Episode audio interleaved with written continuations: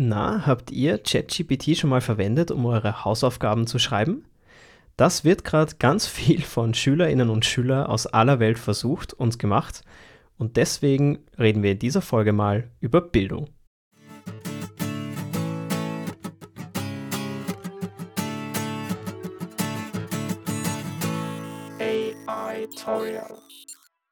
Die Bildung ist mir persönlich ein sehr, sehr wichtiges Thema, das mir auch sehr, sehr am Herzen liegt.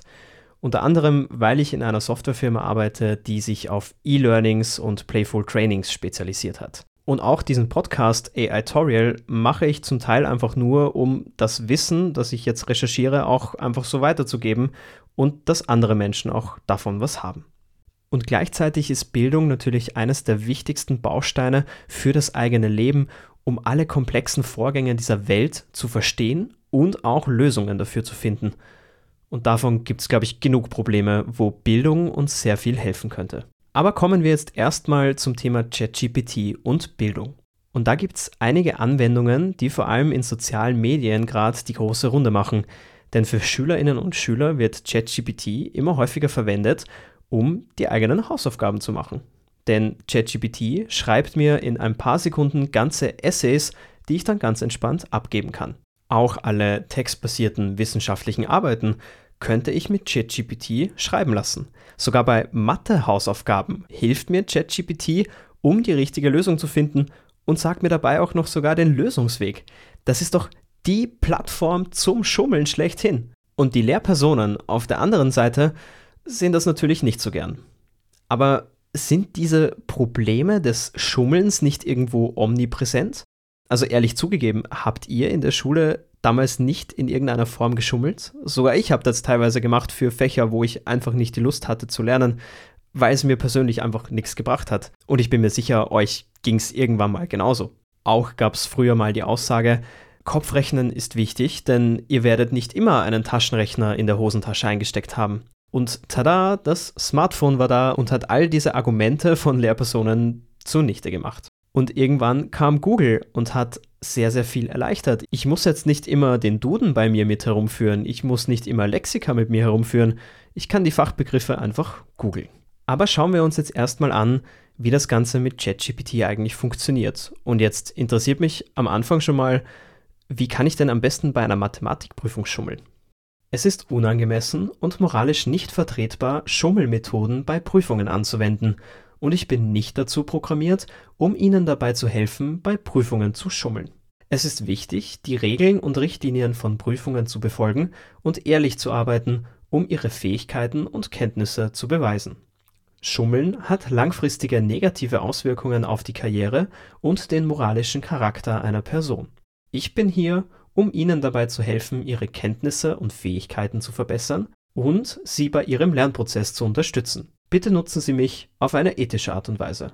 Okay, Entschuldigung, ich wollte jetzt hier keine ethisch-moralischen Eingaben verursachen, wo ChatGPT mich erstmal danach berichtigen muss. Also fangen wir vielleicht damit an, warum die AI oder ChatGPT nicht ganz tauglich ist, um bei tatsächlichen Prüfungen zu schummeln. Der erste große Punkt ist der, wenn man textbasiert arbeitet und wissenschaftliches Arbeiten ausübt, man natürlich Quellen für seine Recherchen angeben muss. Und die Quellen, die ChatGPT angibt, die stimmen nicht.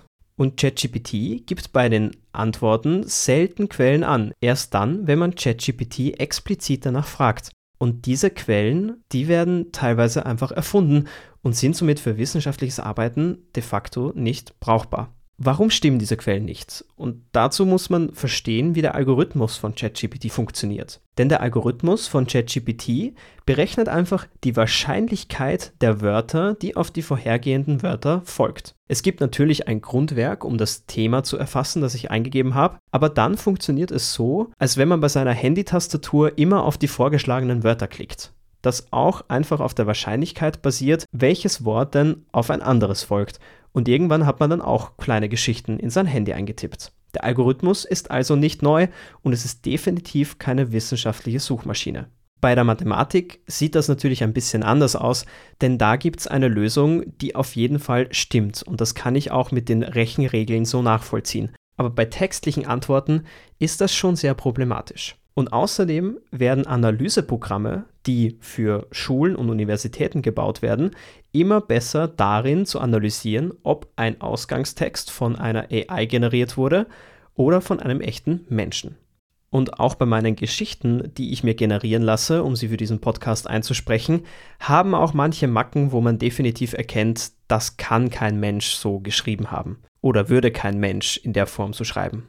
Oder es gibt dafür auf jeden Fall Abzüge in der Stilistiknote im Deutschunterricht. Dann gibt es natürlich noch den Punkt, dass die aktuelle Version von ChatGPT keine Informationen zum Jahr ab 2021 hat. Das heißt, die aktuellen Geschehnisse sind gar nicht in der Datenbank von ChatGPT. Und zu guter Letzt gibt es natürlich auch den Punkt, dass AI-Texte im Grunde genommen der Spiegel der Gesellschaft sind, denn alle Texte wurden von Menschen geschrieben und natürlich werden da nicht nur korrekte Artikel verwendet, sondern es können auch Fake News in diese Datenbank reingerutscht sein. Und wie schon gesagt, die Quellen werden nicht angegeben oder teilweise sogar erfunden. Das heißt, ich habe keine Ahnung, ob der Text, den ChatGPT mir generiert, nicht voll mit Fake News ist. Aber auch hier muss man natürlich wieder kontrovers sagen, es ist nicht alles schlecht. Schauen wir mal, was ChatGPT sagt, wenn ich frage, wie ich es am besten für meine persönliche Bildung nutzen kann. Sie können ChatGPT verwenden, um schnell und einfach Informationen zu einem bestimmten Thema zu erhalten. Sie können Fragen stellen, die Ihnen bei der Recherche für ein Projekt oder eine Hausaufgabe helfen. Sie können ChatGPT verwenden, um Ihnen dabei zu helfen, Aufsätze, Hausaufgaben oder sogar Abschlussarbeiten zu schreiben. Okay, Moment mal. An dieser Stelle muss ich jetzt aber kurz einhaken. Ich habe vorher gefragt, wie ich bei einer Matheprüfung schummeln kann und gleichzeitig schlägt mir ChatGPT nun vor, Aufsätze, Hausaufgaben oder Abschlussarbeiten zu schreiben. Okay, das ist meiner Meinung nach genauso verwerflich wie bei einer Matheprüfung zu schummeln. Das zeigt natürlich wieder, dass die AI tatsächlich nicht in der Lage ist, diese ethischen Zusammenhänge in Frage zu stellen, sondern macht hier einfach ihren Job. Und ich bin mir sicher, ChatGPT hat durch die ganzen Eingaben irgendwo gelernt, dass Hausaufgaben von ChatGPT geschrieben wurden. Aber weiter im Text der Antwort. Sie können ChatGPT Fragen zu einem bestimmten Thema stellen und es wird Ihnen dabei helfen, Ihre Gedanken zu ordnen und sie in einen gut strukturierten Text umzuwandeln. Sie können ChatGPT verwenden, um Texte oder Sätze in eine andere Sprache zu übersetzen. Das kann Ihnen helfen, eine Fremdsprache zu lernen oder Texte in einer Fremdsprache zu verstehen. Sie können ChatGPT verwenden, um Ihnen bei Mathematikaufgaben und Problemen zu helfen. Sie können ChatGPT Fragen zu bestimmten Konzepten oder Aufgaben stellen und es wird Ihnen dabei helfen, sie zu verstehen und zu lösen. Sie können ChatGPT verwenden, um Ihnen dabei zu helfen, einen Lernplan zu erstellen und ihre Fortschritte zu verfolgen. Gerade den letzten Punkt mit dem Lernplan finde ich sehr spannend. Denn ich kann mir jetzt mit ChatGPT nicht nur schnell einen Lernplan erstellen, sondern ich kann auch Fragen für mich zum Lernen erstellen. Ich kann also meinen Ausgangstext von ChatGPT zusammenfassen lassen und dann auch gleich sagen, erstelle mir zehn Fragen über dieses Thema, mit denen ich lernen kann. Natürlich bietet ChatGPT auch viel Inspiration oder Schnellrecherche für manche Quellen an, sofern sie denn stimmen. Und mit diesen Inspirationen kann ich mir natürlich auch helfen, meine Texte für die Hausaufgaben zu verfassen. Und das hilft mir wiederum auch dabei zu verstehen, wie Argumente aufgebaut sind, wie man erörtert oder wie man sich zu bestimmten Themen äußert oder was die strukturellen Anforderungen an zum Beispiel einem Leserbrief sind. Schauen wir mal kurz, wie Unis und Schulen aktuell damit umgehen. In New York gibt es das Beispiel, dass ChatGPT schon mal von vorne weg verboten wird. Das heißt, es wird darauf geachtet, dass das im Unterricht gar keine Anwendung findet und dass auch beim Einreichen der Aufgaben überprüft wird, ob von ChatGPT oder anderen künstlichen Intelligenzen Inhalte verfasst wurden. Genau diese Programme eben, die analysieren, ob es sich beim Text um menschlichen oder maschinengenerierten Text handelt. Das ist also die Vorgehensweise, das Ganze zu verbieten. In Österreich sagt der Bildungsminister Polaschek, die AI-Tools sollten nicht verboten werden, sondern wir müssen es gezielt zum Unterrichtsthema machen. Und da bin ich ganz bei ihm. Denn ein striktes Verbot führt nicht dazu, dass die AI dann nicht genutzt wird, sondern sorgt auch irgendwo dafür, dass gezielt danach gesucht wird, wie man das System umgehen kann, um doch ChatGPT für seine Hausaufgaben zu verwenden. Und auch ich nutze ChatGPT teilweise ein bisschen im Arbeitsumfeld, das heißt, ein Verbot in meinem Arbeitsumfeld wird mir bei meiner Karriere auch nicht wirklich viel bringen. Ich habe jetzt zum Beispiel im Standard von Alicia Bankhofer gelesen. Sie unterrichtet in Wien Englisch und digitale Grundbildung. Und auch sie meint, dass der Umgang mit solchen Tools definitiv in den Lehrplan gehört. Denn wichtig ist natürlich auch zu verstehen, wie diese Programme funktionieren und auch zu verstehen, dass es bei diesen Programmen zu Fake News oder erfundenen Fakten kommen kann. Denn nur dann weiß ich, wie ich das Tool nutze. Ich muss es also immer kritisch hinterfragen und auch einen Faktencheck machen. Und auch die Lehrpersonen sind natürlich nicht dumm, denn wie gesagt gibt es Tools, die das analysieren, ob maschinengenerierte Texte eingereicht werden. Und wenn jetzt normalerweise schlecht benotete Schülerinnen plötzlich anfangen, Einsertexte zu schreiben, da wird man als Lehrperson auch direkt mal skeptisch und muss doch vermuten, dass da irgendwer oder irgendein Programm dabei geholfen hat. Natürlich gibt es auch Infoveranstaltungen gezielt für Lehrpersonal, um aufmerksam zu machen, dass diese AI-Tools bereits von Schülerinnen und Schülern verwendet werden und wie man sich dazu helfen kann und wie man es auf den Lehrplan bekommt. Was heißt das jetzt also für Schülerinnen und Schüler? Natürlich ist es jedem selbst überlassen, bei Schulaufgaben zu schummeln. Das konnte man früher nicht ausschließen und das kann man auch jetzt nicht ausschließen. Man sieht aber auch ganz klar, was es bringt, nämlich nicht viel, außer irgendwie einen Abschluss vorzuweisen, wobei wir aber auch in der Schule schon gelernt bekommen, dass in der Jobwelt eigentlich niemand wirklich viel auf dein Zeugnis gibt, sondern auf das, was du kannst und was du machst und wie motiviert du bist. Das soll jetzt aber auch nicht heißen, dass Noten gar nichts dazu beitragen, ob ich einen Job bekomme oder nicht. Aber letztendlich kommt es eben darauf an, was ich kann. Das heißt, liebe Kinder, wenn ihr zuhört, Schummeln bringt euch also schon mal gar nichts. Und vor allem nicht mit ChatGPT. Und wenn ihr schon schummeln müsst, und ich will ja nicht mit der Moralkeule kommen, denn auch ich habe an einem gewissen Punkt geschummelt, dann schreibt euch die Schummler doch selber, weil dabei lernt ihr sogar was. Das hat sogar ein Lehrer, den ich kenne, gesagt. Nämlich, wenn ich schon in der Lage bin, mir einen Schummler zu schreiben, dann habe ich den Stoff so weit verstanden, dass ich genau weiß, was das Wichtigste ist und dass ich das bei der Prüfung auch anwenden kann. Und das ist schon mal viel mehr wert, als einfach einem Computerprogramm zu sagen, mach meine Hausaufgaben. Schauen wir an dieser Stelle vielleicht auch gleich in den E-Learning-Bereich, wo ich beruflich tätig bin. Denn auch wir arbeiten daran, wie Bildung immer besser funktionieren könnte und dass es nicht immer nur sturen Frontalunterricht gibt, wo man ein PDF oder Präsentation nach dem anderen durchgeht oder sogar SchülerInnen einfach abschreiben lässt. Die tatsächliche Arbeit, die in didaktische Aufbereitungen fließt, die ist tatsächlich enorm. Und da verstehe ich natürlich auch jede Lehrperson, die das nicht liefern kann und dann natürlich sagt, gut, wir haben Skripten und da steht alles drin, was ihr wissen müsst. Aber worauf wir uns verstärkt konzentrieren, sind auch Blended Learning Konzepte. Das heißt, Theorievermittlung, selbstgesteuertes Lernen, computerunterstütztes Lernen durch E-Learning, wie der Name schon sagt, und kombiniert mit praktischen Arbeiten. Das heißt, es verschmilzt die Theorievermittlung mit dem Anwenden des Wissens. Da gibt es vor allem im Schulen schon sehr erfolgreiche Flipped Classroom-Konzepte, wo im Klassenzimmer gemeinsam gearbeitet wird und dann teilweise zu Hause gearbeitet wird, um in der nächsten Stunde die gelernten oder die angewendeten Inhalte nochmal durchzugehen. Auch personalisiertes Lernen über KI-generierte Empfehlungen zum Beispiel wird immer öfter gefragt. AI heißt ja jetzt nicht nur Texte zu generieren, sondern kann uns auch dabei helfen, aus bestehenden Daten Antworten zu bekommen. Und die Antwort kann eben sein, wenn du das schon gelernt hast, dann kannst du dir jetzt noch das und dieses ansehen. Oder wie du das gelernt hast, heißt, dass du dir am besten diese Inhalte auch in der Form ansehen solltest. Oder vielleicht in einer anderen Form, da dir das dann mehr bringt. Was wir aber in unserer Branche genauso sehen, ist, dass sich das personenbezogene Mentoring nie wirklich durch E-Learning abschaffen lässt. Denn was die AI nicht kann, ist empathisch zu reagieren auf meine Lernerfolge beim Mentoring kann ich das hingegen schon. Und beim Mentoring gibt es natürlich nicht nur das Mentoring von oben nach unten, also zum Beispiel von Führungskraft zu mir, sondern auch User-Generated Content, also von BenutzerInnen generierter Lerncontent. Denn auch so kann ich lernen. Zum einen schreibe ich Wissen auf, damit andere davon profitieren, die zum Beispiel mit mir arbeiten. Und auf der anderen Seite lernen natürlich auch die, die meine Inhalte lesen, wie meine Herangehensweise war und wie ich sie lösen konnte. Und deswegen funktionieren auch so Plattformen wie Stack Overflow oder andere Foren so gut, weil natürlich auch jeder wieder auf dieses Wissen zurückgreifen kann und Folgefragen stellen kann. Und auch das kann ChatGPT jetzt so nicht ersetzen. Was meinst du denn, ChatGPT? Wie soll denn der Schulunterricht in der Zukunft aussehen, um SchülerInnen bestmöglich auszubilden?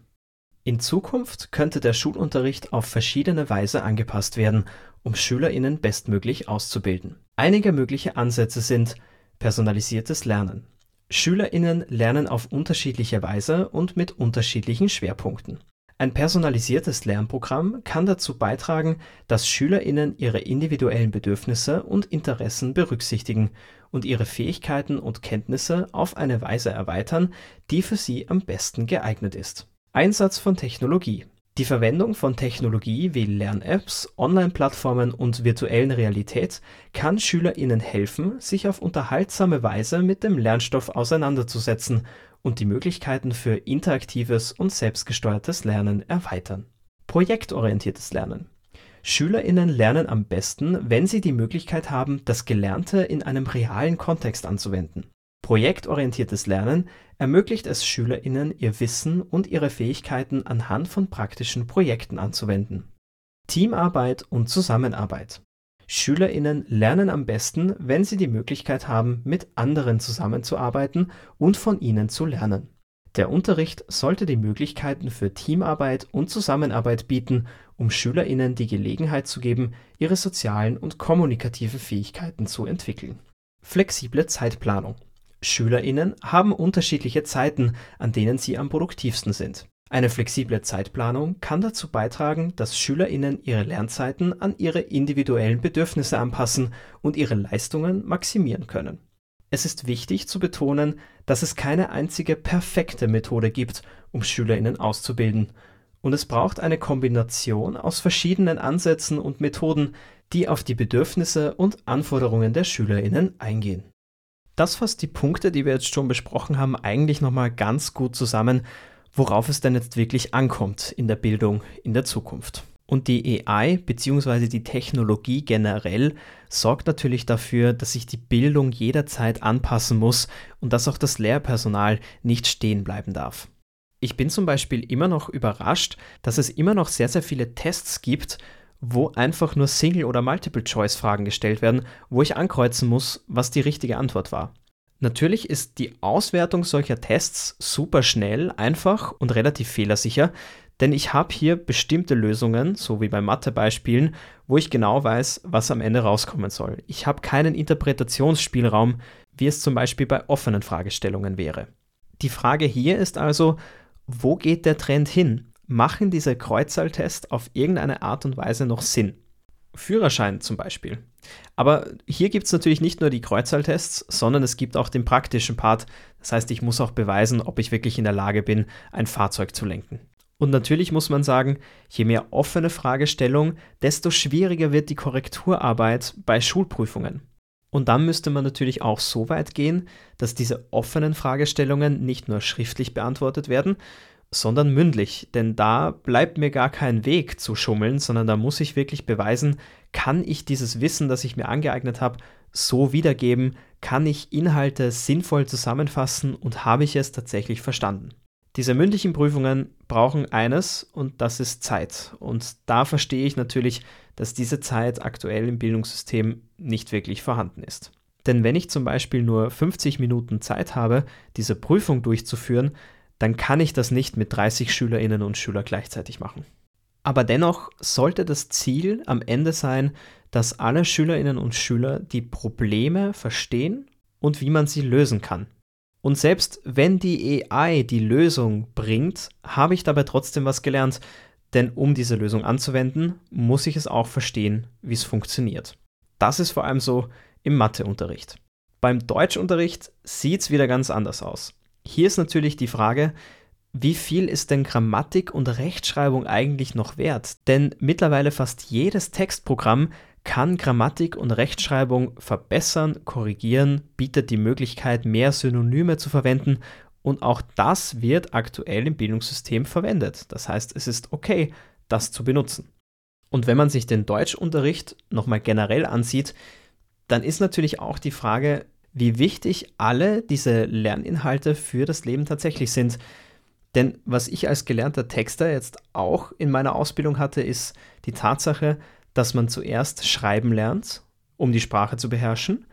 Zweitens, um die Lehrpersonen in der Schule glücklich zu stellen. Und drittens, irgendwann einfach nur noch die LeserInnen glücklich stellen muss.